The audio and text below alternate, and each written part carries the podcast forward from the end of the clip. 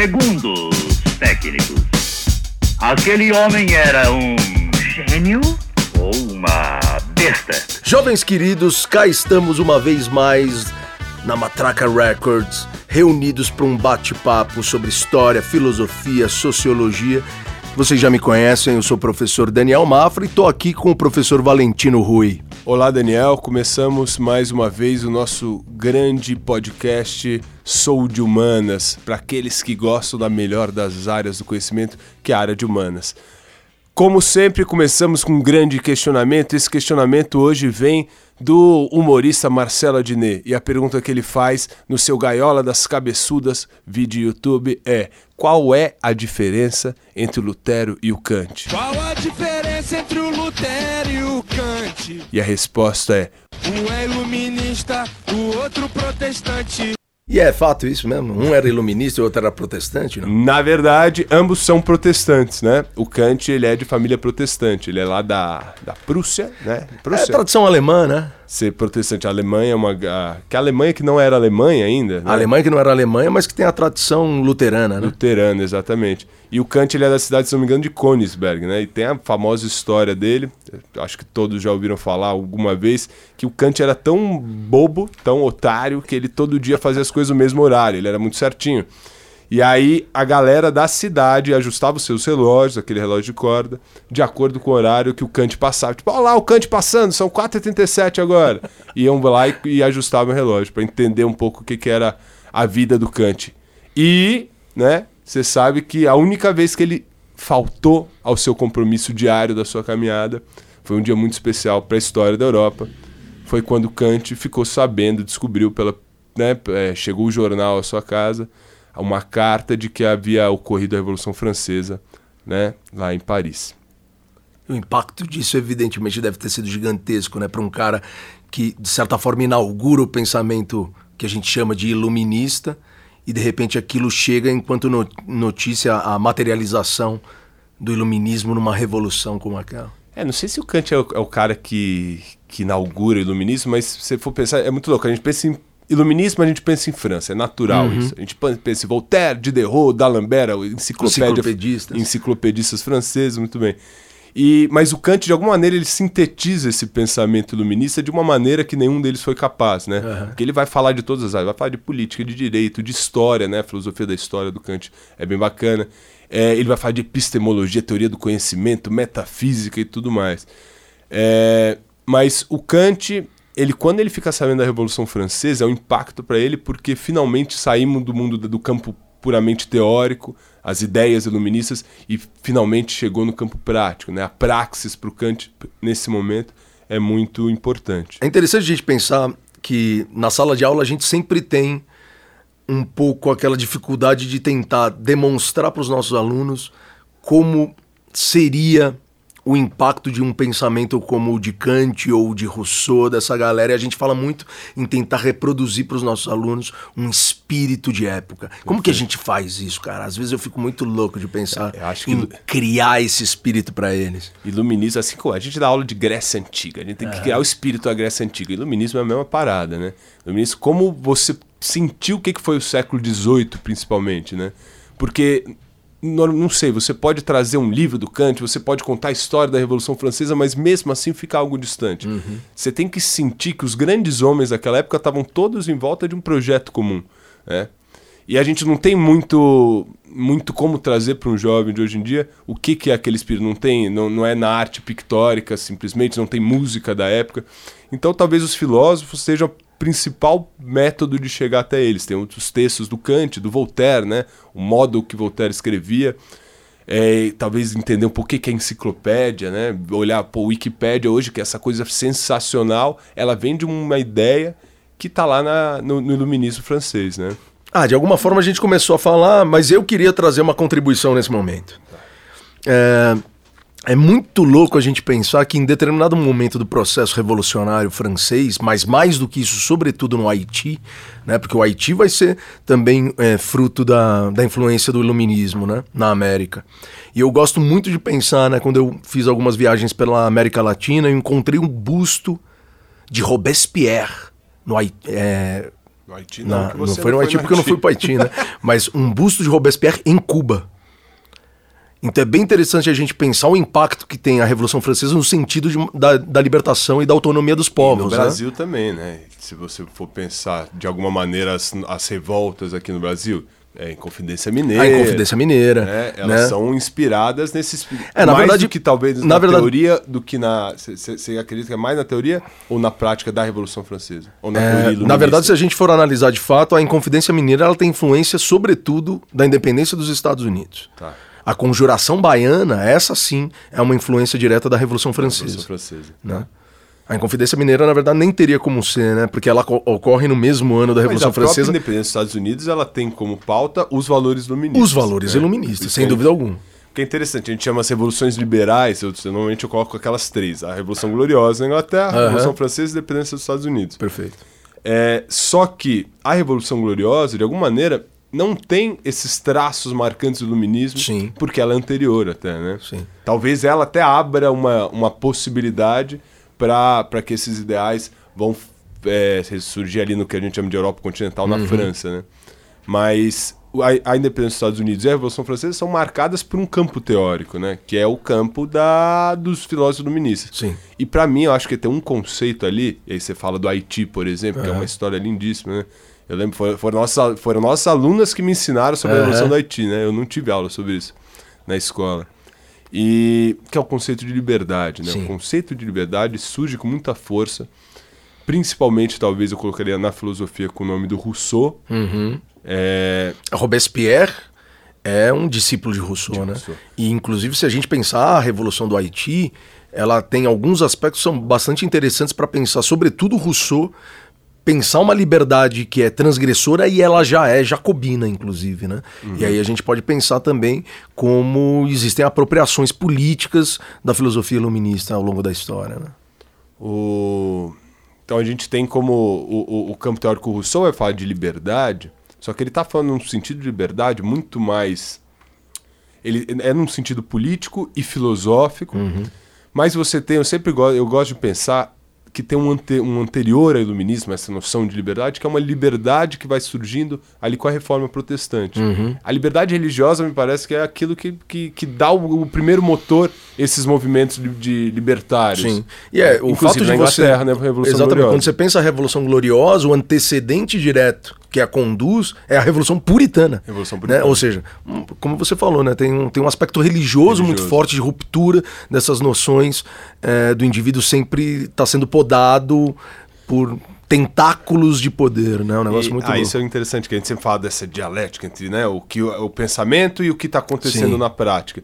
Se o pensamento de liberdade religiosa, que aparece ali na Inglaterra, na França, ele surge com bastante força ali no século XVI, XVII, isso só se dá porque durante mil anos, praticamente, você tem a hegemonia de um poder centralizado da Igreja Católica, do Perfeito. Uhum. Vaticano. Né? Então é um movimento político, que é a perda da força da Igreja Católica, que vai né, trazer um Propiciar, né? esses- essas rupturas teóricas que vão trazer um movimento político de novo, Aham. que vai ser a Revolução Francesa. Perfeito. Né? Eu, eu, tô... Eu gostei, gostei. Foi uma boa leitura do processo histórico. Pô, eu acho que tinha que aproveitar agora e fazer o. pegar o nosso momento. Momento pedantismo. Então né? vai lá. Momento pedantismo. Agora Quero chegou a ver. hora do momento pedantismo e a gente vai ler uma citação para para contextualizar, comentar, discutir, analisar. E é uma citação clássica, muitos já, já ouviram, trabalho em sala, você já trabalhou nas suas aulas de história também. Aham. É um texto que você acha facilmente na internet, é, é livre, todo mundo, porque já é domínio público. Chama Resposta à Questão, ou Resposta à Pergunta, o que é esclarecimento. É do Kant. Só an- antes de ler o momento citação, momento pedância. É a palavra esclarecimento, né? Essa palavra esclarecimento, no alemão, é a mesma palavra para iluminismo. Então, iluminismo e esclarecimento é, é a mesma coisa. Aham. Que a palavra que é Aufklärung, uma coisa assim. Por favor, é porque você não Pronuncia aí, manja. você, o, o menino da Baviera. É importante você, pelo menos, falar minimamente a língua do iluminismo, né? Você não então, pode é citar. Aufklärung. Aufklärung. Gargunga. Não sei de onde vem esse unga, mas É húngaro, bem. é só da pa- parte mais húngara. ah, entendi. Aufklärhúngaro. Vamos lá. É, esclarecimento, ou vai, fala em alemão aí. Aufklärung. Aufklärung é a saída do homem da menoridade pela qual é o próprio culpado. Menoridade é a incapacidade de servir-se do próprio entendimento sem direção alheia.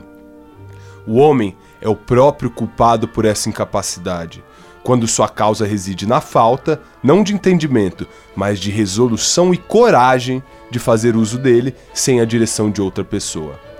Ousa fazer uso do seu próprio entendimento, eis o lema do esclarecimento. Essa tradução tá até meio estranha, mas é o famoso sapere aude, né? Agora- Ouse saber. Você manja mais de latim, Latim, do que eu. eu tô melhor no latim do que no alemão. Fechou, daqui pra diante eu falo latim, você fala alemão, o Pronto. grego a gente faz uma sílaba eu falo, você fala Tá certo. Fechou? Ouse saber. Então é, é muito louco essa situação, né? É. Que ele tá exor- exortando as pessoas a falar, ouse saber, porque se você não pensa, se você não é livre pra pensar, ele tá falando de liberdade de pensamento, mais do que de ação aqui, né? Você é preguiçoso. No, no parágrafo seguinte ele vai falar, é preguiça e covardia. Uhum. Nada mais do que preguiça e covardia. E o que se encaixa hoje em dia muito bem, né? Perfeito. É, é um pouco aquela frase da, da Catarina Romanov, quando ela pensa a acomodação do povo e ela diz: o povo gosta de açoite. né? É interessante a gente pensar como essa frase é uma grande provocação de uma déspota esclarecida. Né? Ou seja, uma, ti, uma tirana nesse sentido, mas que já se alimenta dos, do século das luzes. Né? se, se alimenta da teoria Exatamente, iluminista, né? né? E você tem vários. Você tem o Frederico II da, da Prússia, né? Sim. Uhum. Eu, eu, eu, eu li outro dia, eu li outro dia não, ano passado. Eu li eles tem um livro que é o Anti-Maquiavel, né? O Frederico II da Prússia, um cara que é um, não sei se é imperador, imperador? Ou- É, um imperador. Vamos- não sei o título ao certo, mas é um, um, um déspota Aham, esclarecido. E ele vai escrever um livro para, é, para parágrafo, capítulo por capítulo, refutando as teses do Maquiavel. Aham. Que é aquele cara que mostra a realidade nua e crua da política. Uhum. E ele falando, olha que a imoralidade que esse cara descreveu nos séculos anteriores. né? Mas é a mesma ideia. Um cara que é um déspota, ele tá ali não por vias democráticas, até a noção de democracia não aparece aí, né? Você tem uma, uma, uma, uma discussão que é o republicanismo. Mas mesmo assim, o cara ele se alimenta da noção. Olha o quão paradoxal. O cara é iluminista, mas ao mesmo tempo é um déspota. Aham. Ele defende a liberdade, defende os ideais da liberdade, defende os ideais do Rousseau, do Voltaire, tá? a liberdade religiosa, inclusive, né? Uhum. Mas ao mesmo tempo o cara é um déspota. E eu acho que é um pouco essa apropriação e faz parte das próprias contradições do processo histórico, né? Daqueles grupos que vão começando a compreender um novo momen- momento da história e a partir desse momento da história, eh, essas contradições, elas que ora são latentes, aparecem como coisas flagrantes também, né? Um Mas negócio por que muito será que é propaganda assim? "Oh, Eu sou iluminista, agora virou. É tipo uma. Será que foi uma moda? Eu fico às vezes sentindo isso, né? E his- é porque a história dos vencedores, a história do- dos, Aham. dos grandes homens intelectuais, e por isso que é o que chega a gente. Mas me parece uma grande propaganda. Eu sou iluminista, né? Eu fica tranquilo comigo que eu sou iluminista. É, o próprio Pombal, né, um cara que vai se utilizar um pouco dessa. O Pombal é um clássico aqui da, Marquês Pombal. despotismo, é, de um despotismo esclarecido. Que é né? o cara, que acaba. que veio de Portugal pra cá, não é? Essa história do Pombal. Eu sei que ele é o cara que expulsou os franciscanos, não é isso? Os jesuítas, Os jesuítas, cara. perdão. Cê- cê- Pai cê errou de expulsa ordem, franciscano também. errou a ordem religiosa, mas é isso. Né? Os carmelitas, as, todo mundo. Vamos pegar Os todos os agostinianos. Genial. É, que expulsar. mas- Mas, ele, ele expulsa Ele- os jesuítas do- do, Brasil e de né? Portugal, né? E é importante a gente pensar o porquê, né? O, o- Não sei o- porquê. Portugal é um país profundamente enraizado no catolicismo. E- então, a ruptura é dentro do seio da, de uma sociedade católica, mas que precisa de reformas importantes que estão muito mais ligadas às noções protestantistas, por Olha lá, exemplo. e é o que a gente estava falando Não agora. é isso? Olha que coisa. Você, embora seja, se a religião faça parte, você, o ideal iluminista é justamente uma certa ruptura com um poder instituído. Sim. Mais por uma questão política. Esse foi um momento epifania, eu diria. mais um- uma questão política do que uma do que qualquer outra coisa, né? Politicamente você tem uma instituição que é a Igreja Católica até hoje, por exemplo, aconteceu essa semana o sínodo da, da Amazônia. Da lá. Amazônia. E mó bafafá, é uma questão pró interna da Igreja Católica, Sim. mas todo mundo falando sobre esse sínodo da Amazônia É, porque ainda é uma instituição uma das mais poderosas. Não sei, é, era um dado que eu sempre falava, mas não tenho o menor embasamento. mas acho que é verdadeiro que a Igreja Católica é o maior proprietário de terras do mundo até hoje, né? Eu, eu, tinha, eu tinha esse fato. Aí vocês checam depois se eu estiver mentindo. Mas eu acho. A gente, vai, a gente vai ser uma verdade provisória, tá? Enquanto ninguém me refutar, é verdade. Tem, Assim gover- tem funciona. governante que vive só com medida provisória, então por que, que a gente não pode ter uma verdade dessa natureza? Mas a vida é feita de verdades provisórias, né? Né? Então, galera, fazendo uma retificação agora, eu vou lhes dizer agora o posto que eu disse antes. Na verdade, a Igreja Católica não é mais a grande proprietária de terras do mundo, mas já foi. Isso é o que nos importa.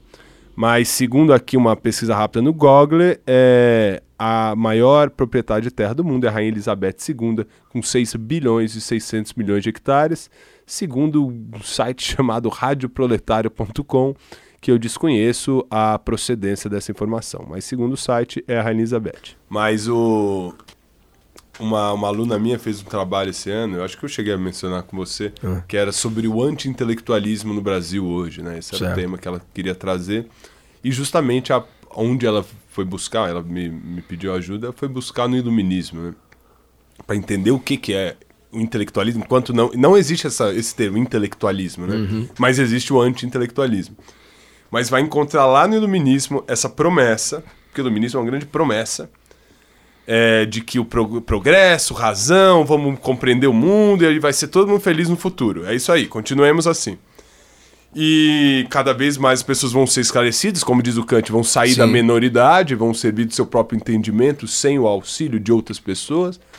E vamos ser, vamos ser evoluídos. É uma palavra escrota, mas é, é, so- seremos evoluídos.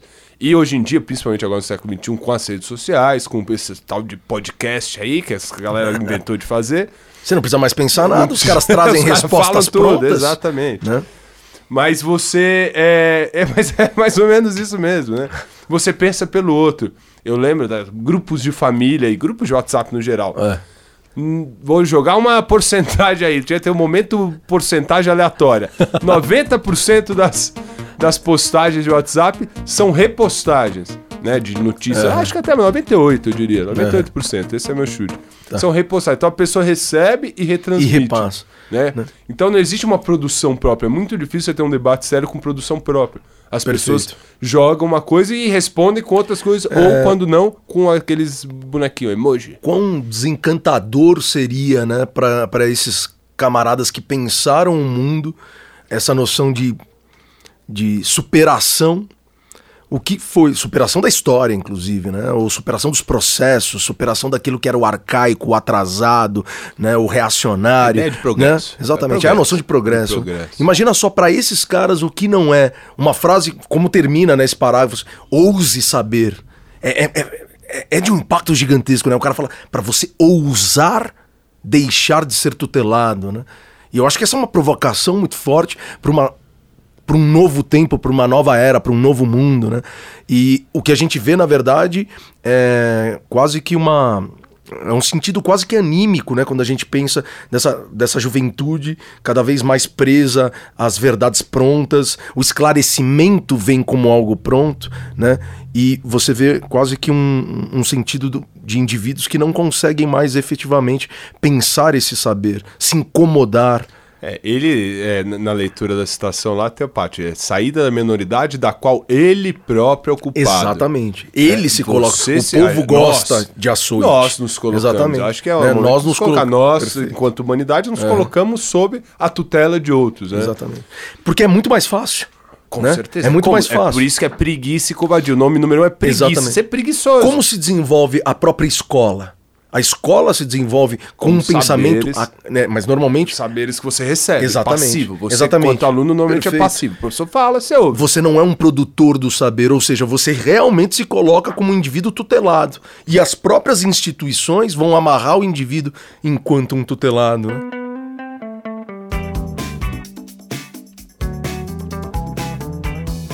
Agora, vou problematizar. Você falou que Vai hoje lá. em dia esses caras estariam um pouco decepcionados, em certa parte. Acredito que sim, mas essas novas tecnologias que a gente tem, redes sociais e tal, Aham. eu vejo muito, por exemplo, os alunos hoje em dia, notícia, dou aula de atualidades. muitos alunos têm conhecimento de alguns fatos que eu não sabia. Porque eles têm essa possibilidade de procurar por eles mesmos, né? Enquanto você tem, obviamente, aquele lado que é você só recebe, recompartilha, retuita, blá blá blá, mas você tem, tipo, putz, se eu quero, eu consigo muito ir atrás. Você não tem aquele saber encastelado, igual no século XVIII provavelmente era. Perfeito. Algumas bibliotecas, alguns caras com grandes bibliotecas, né? Os, os grandes patronos ali. E a igreja também. Mas você não tinha essa possibilidade de ousar saber por você próprio. Hoje em dia você tem as ferramentas. Talvez ele se visse a internet e ia falar: caralho! Né? Ia ser Vai, é, É vai- agora que é vai. agora que vai, Aham. pô. Se, se sem internet a gente tá indo bem, imagina com internet, né? E aí, por outro lado. É, eu acho que as, as questões realmente acabam, no final, das contas, nesse ponto de inflexão, ou nessa necessidade de quebra de paradigmas, ou pensar os paradigmas da educação e do saber, né? É, a gente acaba sempre voltando para os mesmos pontos. É, é isso que eu acho muito louco na, na ciclicidade da história, né? Um negócio louco da gente pensar que, de alguma forma, a gente continua a estar nos mesmos dilemas de sempre, sabe? Os de ousar saber. Pô, Exatamente. Sócrates, Porque no final lá, das- o pa- exatamente. pa- pai da filosofia, Né? se assim pode dizer, ele é morto com a ideia, eu acho que é um pouco saperial de dele. Aham. Use saber, é use questionar o que a sociedade, seus pais, os- Aquilo que tá mais velhos, eles estão falando. Aham. Ouse pensar por você mesmo sobre a- o que é certo e errado. Uhum. É, é, Sócrates estão lá, com o começo da filosofia já é isso. E até hoje você tem esse pensamento dos aqueles bons professores que falem pro aluno, pô, ouse saber por você mesmo, não receba, Uhum. né? E não fique passivo diante disso sob a tutela de outra pessoa, como diz o Kant. É, o termo iluminismo Aufklärung? Aufklärung. o termo iluminismo é uma, pejora- é uma pejoração, né? Tem um aspecto pejorativo a gente pensar. Século das luzes. Século das Luzes é algo positivo que se contrapõe, é, é maniqueísta, ao, à, à Idade das Trevas, Né? à Idade então, Média. o- aliás, são os iluministas que passam a Chamar. classificar aquilo que a gente convenciona chamar de Idade Média. O próprio termo Idade Média já é carregado de pejoração, né? A Idade Média Idade é a idade que está no meio. Trevas, está tá no no- é meio de verdade. duas eras, né? Quais são as eras? A Antiguidade, de um lado, e um novo tempo, né? É bem interessante a gente pensar. É, Será que é isso mesmo, no final das contas?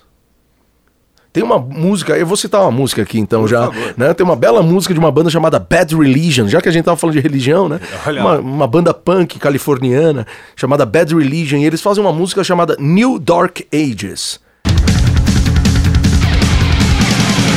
Welcome to the new dark ages. Nova A nova era das trevas, que na verdade é uma grande provocação, a gente nunca saiu dela, né? É, o vocalista e letrista dessa música é o Greg Graffin, o cara é PhD em biologia, é um negócio muito louco, né? Pensar né? Que hoje a gente tem Luan Santana, né? Cantando Eu te amo, gatinha! PhD em né? sofrência. E o cara Não é, é? é, deve ser, é né? Não Amado sei. Batista. Né? Ah, mas isso é bom. É, eles entenderam o amor. eu tava Santana, eu dando já não aula sobre amor eu falei, pô, amado Tim Maia. É. O cara entendia o que, que era manjava de, corno. amor, inclusive porque ele era amado no próprio nome. Ele já é, boa. Cara, isso aqui vai, vai, flertar com choque de cultura. Isso vai flertar com tiozão. Só um minuto. Opa! Opa! A cerveja Que que é? chegou. Chegou a cerveja.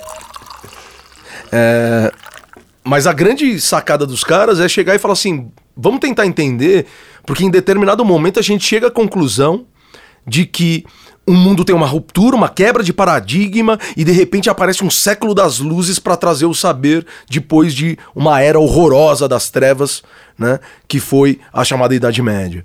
Só que é na Idade Média, por exemplo, que a gente tem o desenvolvimento das grandes universidades, por exemplo, na Europa, né? Sim, Então é interessante a gente 11, 12 você já tem universidade. Você já assim. tem grandes universidades, né? Não, E há aí? um, estigma até hoje. Eu Sim. mesmo, e aí eu vou é, meia culpa, né? Eu mesmo, quando vou dar aula de filosofia no é, ensino médio, eu falo de filosofia antiga. Chega na hora de medieval, eu falo em uma aula, às vezes em 10 minutos, eu falo em 10 minutos eu vou falar de mil anos de história. Em 10 minutos eu consigo falar de mil anos de história do pensamento, pelo menos. Não sei se a- na história política ou econômica tem algumas questões a mais. Só que como em 10 minutos você fica um ano falando de Grécia, em 10 minutos você fala E por que você fica um ano falando de Grécia? Exatamente. Porque justamente nesse período de transição de fim do que a gente chama de Idade Média, aparece o Renascimento. Renascimento, perfeito. E o Renascimento, e aí aquela baboseira decoré, mas a gente sabe que é a retomar, renascer... Do mundo greco-romano. Do mundo greco-romano. E aí você vai atrás dos textos dos caras. Realmente, a cultura renascentista, ela tá permeada pela referência aos gregos. Então os caras estão escrevendo sobre os gregos, os caras estão retomando a- a- a- as figuras mitológicas. Imagina, um- num mundo, com uma Europa completamente cristã, o cara tá falando de Afrodite, de Uhum. Apolo, de, de- de- dos deuses gregos e romanos, né? E então essa retomada, então são os renascentistas de certa de maneira. Atenas, Academia de, o quadro, né? né, do Rafael. Isso, que é De alguma maneira, os renascentistas são esses caras que vão primeiro falar: olha, gaste um ano do seu curso de ensino médio falando de Grécia, Exato. né? Aham. E não gaste falando de Idade Média. Exato. Os iluministas vão falar, gaste 10 minutos. Então, enquanto os renascentistas falam, gaste um ano em Grécia, Era a provocação que eu ia te falar, fazer. gaste 10 minutos A na provocação que eu ia te fazer é a seguinte: nós somos filhos do iluminismo, não é verdade? Uhum. Né? Então, o que nos pauta sempre é a razão. Essa que é a ideia. Perfeito. Né? Eu não tenho certeza se o mundo medieval é tão místico e tão é, desprovido de razão assim. Mas o fato é que a gente compra a ideia que os iluministas venderam. Isso é muito claro. É uma propaganda, é, Não é o que eu verdade? falei, a moda, a propaganda. Olha Os que iluministas louco são isso. propagandistas de um novo tempo, assim, né?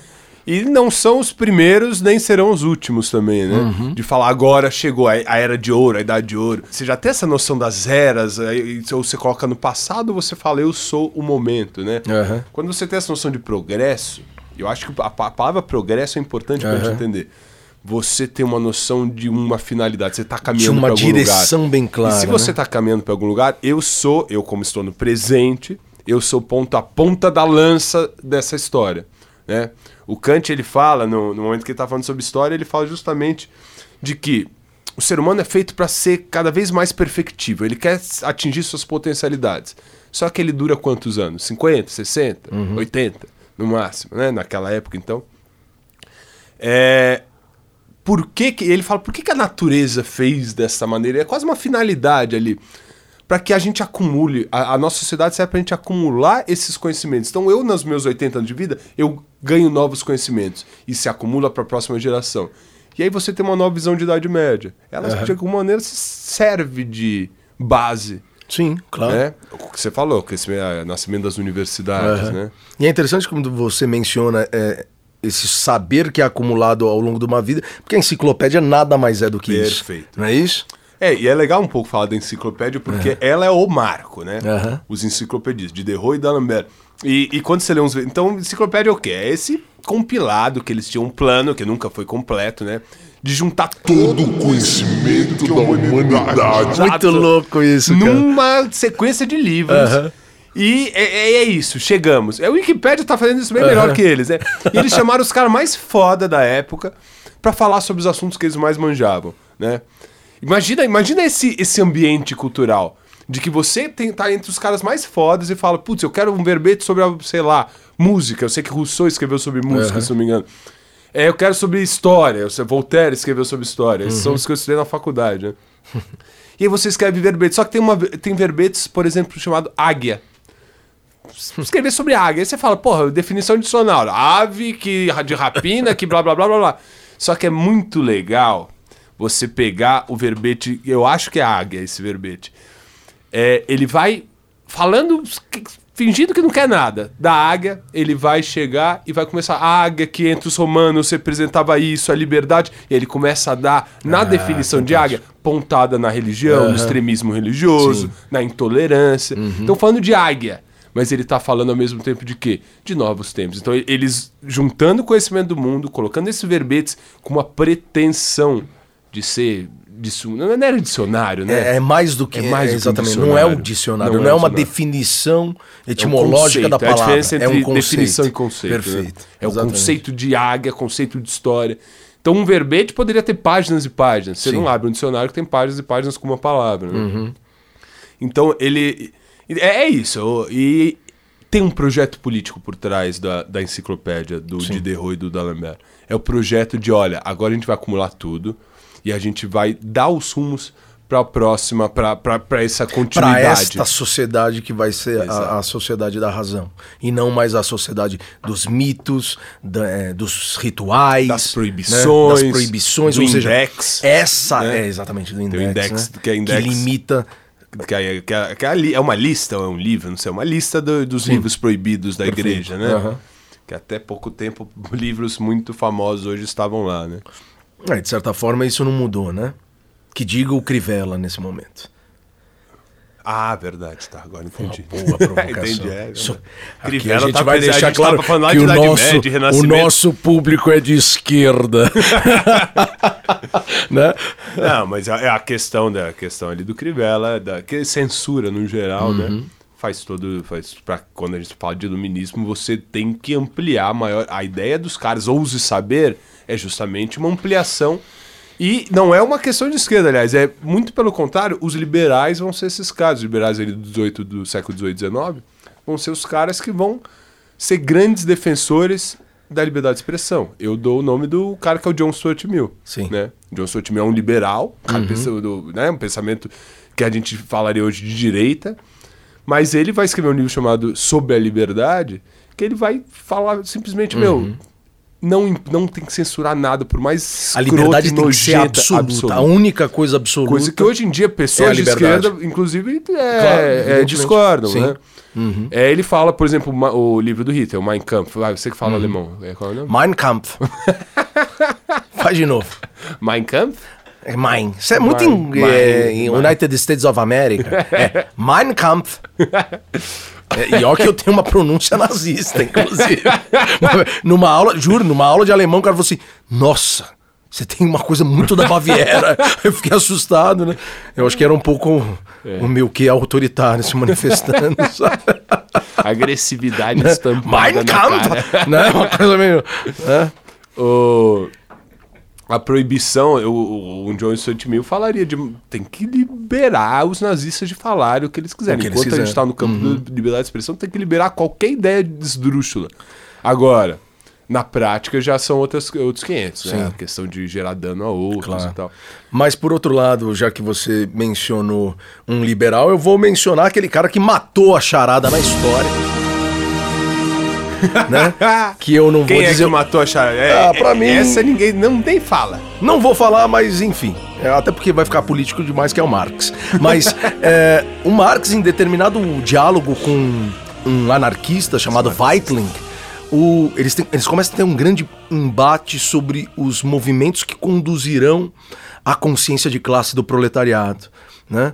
E o Weitling, né, pomposo, ele dizia: Não, mas eu faço discursos e as pessoas se emocionam com o meu discurso. E Marx dizia: falta teoria no seu discurso. O que, a- o que essa galera precisa é de teoria, não é só de emoção.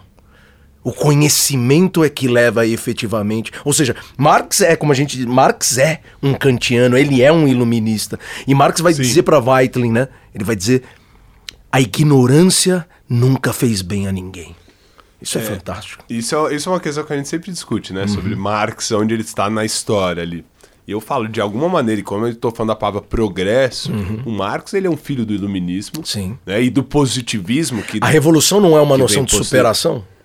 noção de superação né? e de É avanço. isso. Exatamente. Cara- Sentido, a ponta de lança. A Isso- revolução isso, é até interessante. que Então, conduz. né? voltar um pouquinho antes do Marx, eu queria falar antes, eu tinha esquecido, mas dos- do- da utopia. Eu acho Uhum. muito bacana. A gente, tá falando, a gente falou de Idade Média, então cronologicamente agora para ficar cá. Idade Média, Renascimento. Sim. E aí depois a gente tem o, o florescer dessa nova era que é o iluminismo, Sim. com todas essas, com todas essas ideias e, e revoluções. Sim.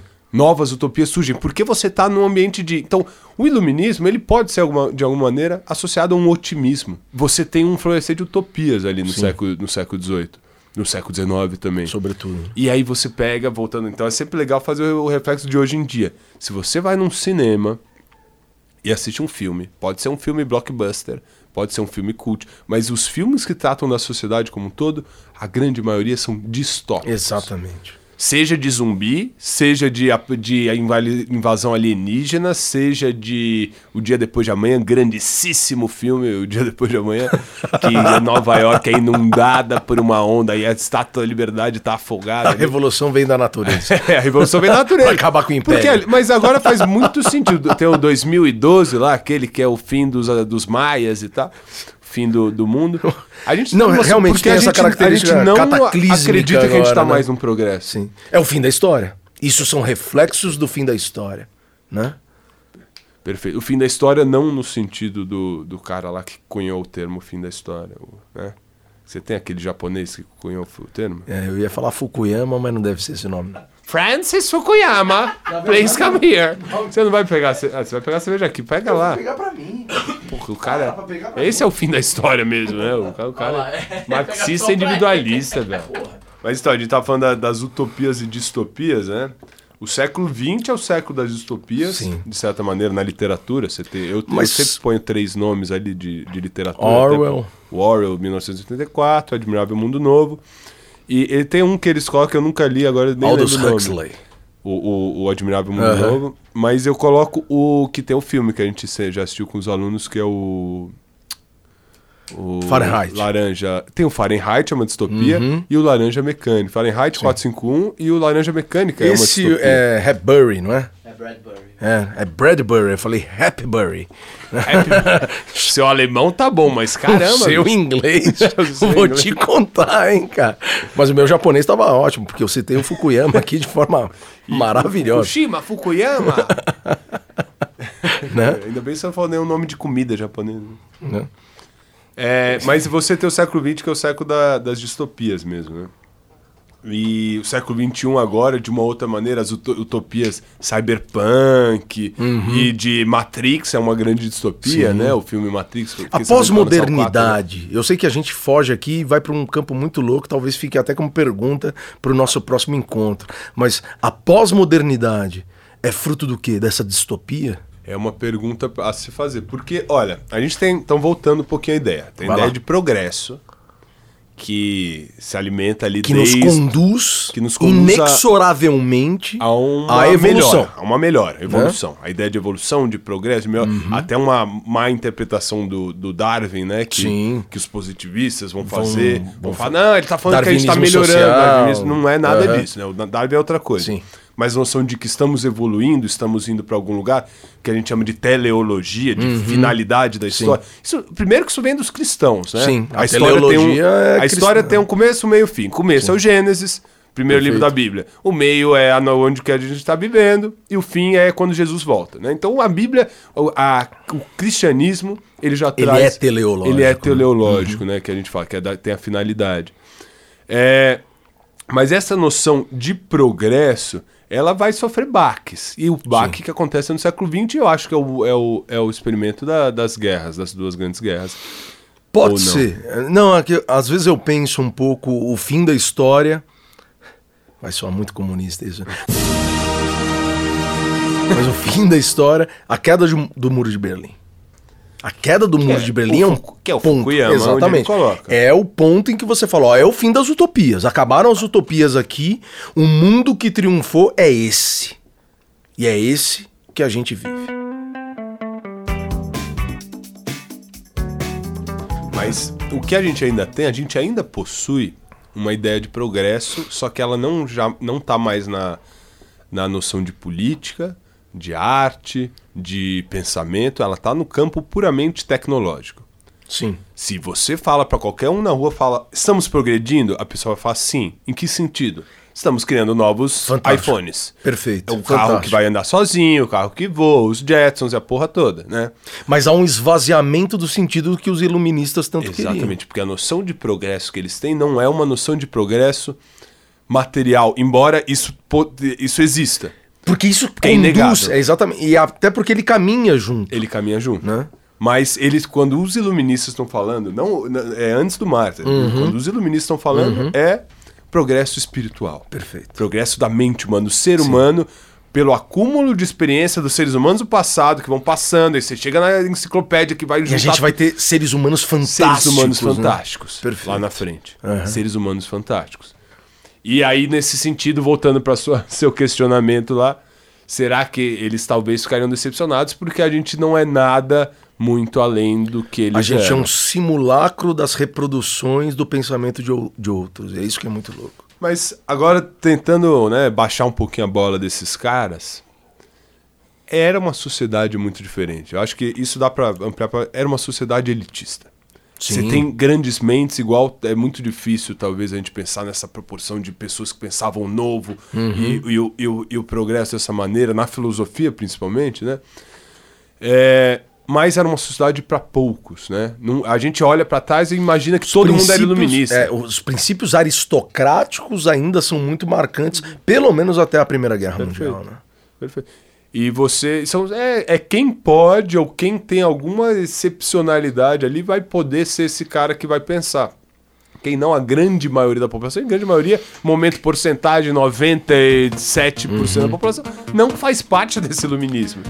Na, Sim, enquanto, perfeito. É. enquanto teoria, enquanto pensamento, né? Mas por outro lado, quando a gente pensa contemporaneidade, né, é, a gente teve um acesso maior à educação, à universalização da educação, mas ao mesmo tempo ela também está limitada pelos poderes, pelas instituições, por aqueles que, querendo ou não, numa outra forma, são os iluministas de outrora, mas talvez não tão iluministas assim, que são os controladores da sociedade. Né? Você falou de educação. O Rousseau, ele escreve, acho que todo mundo Emílio, faz né? edu- educação e pedagogia tem um livro que é o Emílio, né? Emílio é um personagem, até onde a gente sabe, fictício, que é uma criança que ele vai falar como vai ser a educação dessa criança per- perfeita. A criança educada para ser uma criança republicana iluminista. Perfeito. Imagina, você dá o seu filho para, mas aí é que tá. Ele não é educado numa escola, não é uma sala de Emílios Exato. é um Emílio com um preceptor, um cara que recebe, tipo um professor particular 24 horas. O cara vai formar esse, essa criança até os seus, sei lá quantos, sua adolescência, e ele vai ser criado de uma maneira a ser uma grande mente. E aí até a indicação, o Capitão Fantástico, o filme, né? Uhum. Que está no net, a gente pode falar. Está, Pet. Nix. Está, Está no em, Pat Nix? em stream. Eles falam de stream. Stream. Está no Pet. Porque o meu inglês não é tão bom. Pet Mas Nix. em alemão é Schamwillischaft. É, o Capitão Fantástico, ele é, é isso, né? O pai que cuida das crianças e tenta criar eles um modelo preceptor. Eu cuido dessas quatro, cinco crianças, não lembro nem quantos filhos que ele tinha. Mas de uma maneira, e tem um momento, criamos a República de Platão, crianças Ah, é extremamente É lindo. filósofos, crianças criadas. Então, quando você tem um- uma criação de um para o outro, é outra coisa. Hoje em dia, você universalizou o acesso ao ensino, todo mundo no Brasil hoje em dia, desde da, da, da nossa Constituição de 88, tem acesso à educação básica, Enquanto garantia. enquanto garantia, é um direito. E, obviamente, a gente não vai criar, não sei quantas crianças existem no Brasil, agora milhões e milhões de, de filósofos. Não Perfeito. é, não é Até porque ideia. você tem uma demanda das relações de produção.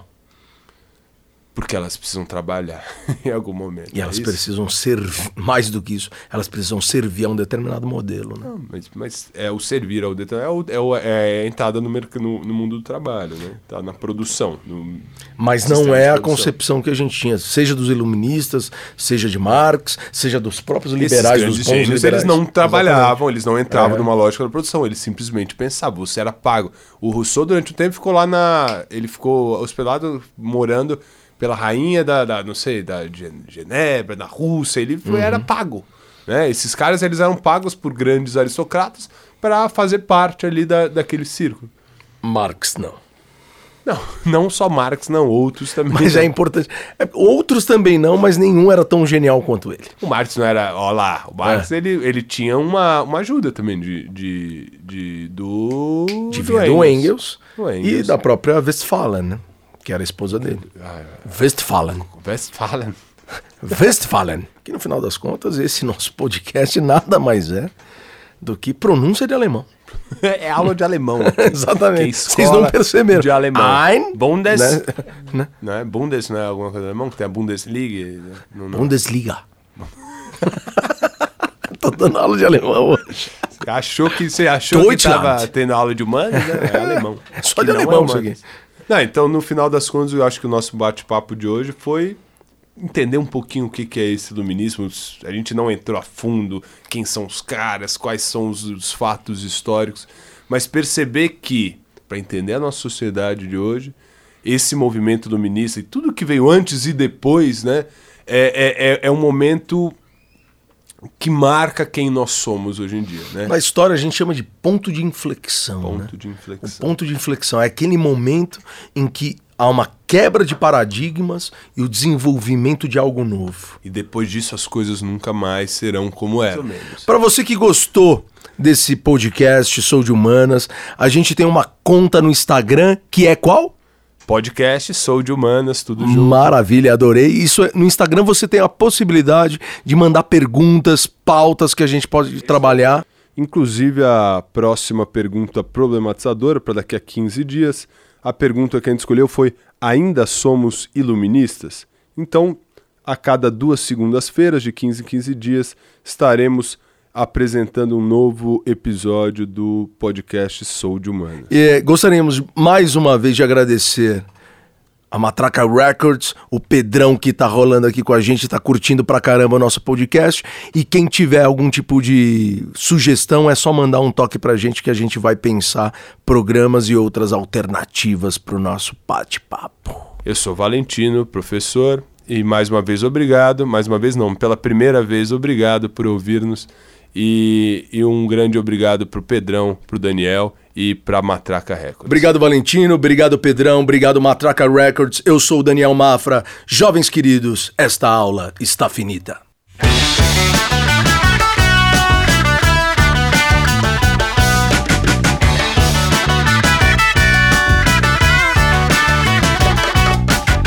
Cara, abre a porra do teu celular, você não tem Instagram, seu filho da p, cara. Porra aí, sou de humanas e já, já veio e já era. Ah, sou de humanas, matraca, pronto. Aí já faz propaganda do estúdio. Ai, que merda. É tudo pro capital, esses